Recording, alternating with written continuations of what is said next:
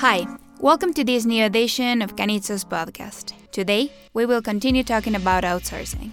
Hello, everyone, and thank you very much for listening to us. As we mentioned in the previous edition, the federal labor law defines the subcontracting regime as a figure by means of which a contractor executes works or provides services with his workers under his dependence in favor of another company, individual, or institution, which sets the task of the contractor and supervises him in the execution of the services. Similarly, we closed the previous edition mentioning that since the regulation of labor subcontracting by our legislation, there have been various proposals to reform and modify the current law on the matter.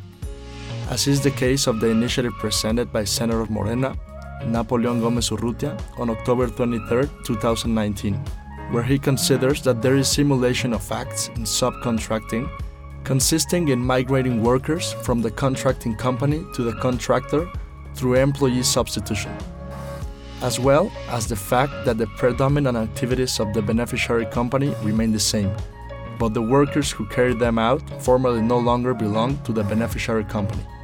Correct. The initiative presented at the time by Senator Gomez Urrutia considers that this figure has various adverse effects on workers and on the state itself. Because, in addition to reducing labor benefits, since the contractor stops assuming the payment of profits in favor of state workers, there is also an impact on the federal treasury due to the issuance of invoices for simulated acts.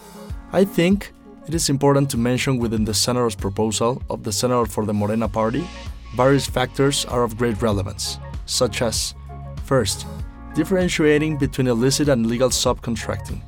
Second, include a section of assumptions under which it will be considered that there is a simulation of acts. 1. When it covers all the activity of the beneficiary. 2. When essential activities are carried out. 3. When tasks equal or similar to those of the contracting party's workers are carried out. Or 4. When the subcontracting of the contractors or beneficiaries' workers have been transferred by means of employer substitution or any other equivalent act to the contractor for him to assume them as his workers. Okay, the initiative also proposes first, to include that those who have incurred in the simulation of acts may be subject to the application of criminal regulations.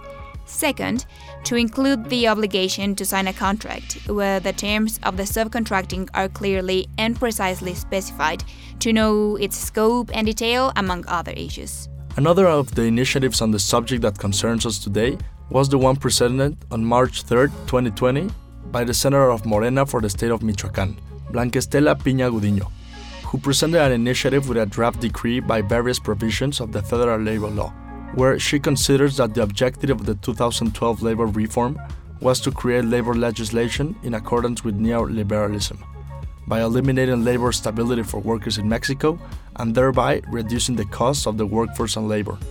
Correct.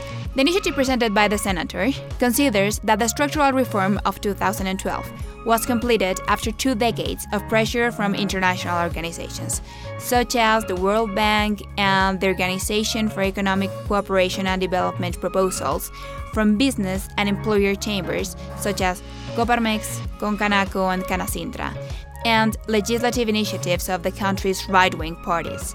In this sense, the initiative proposes eliminating the figure of subcontracting from the federal labor law.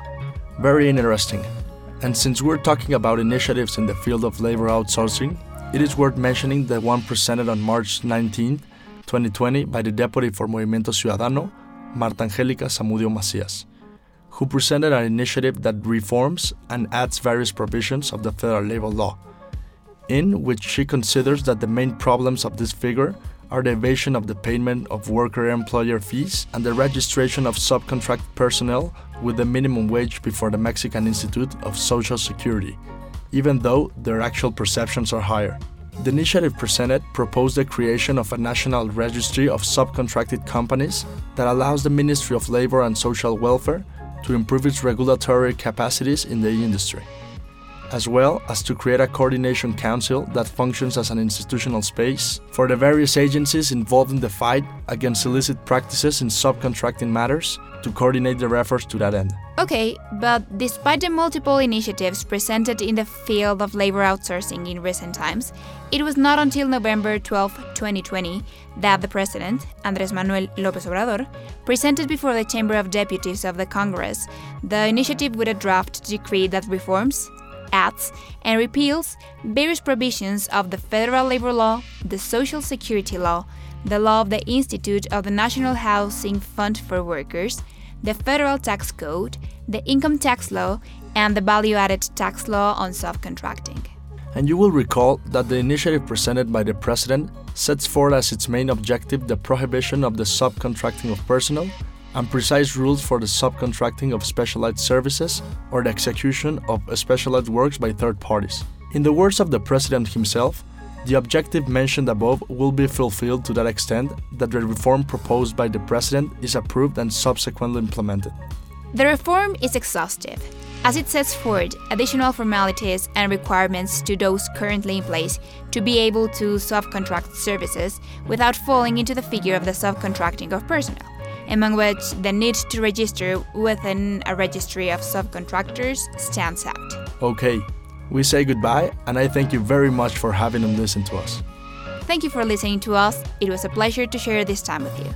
If you require more information, visit www.canitzo.com.mx or please call 55 5279 5980. Thank you. The content of this podcast is for informational purposes only and does not represent a legal opinion on the part of Canitzo.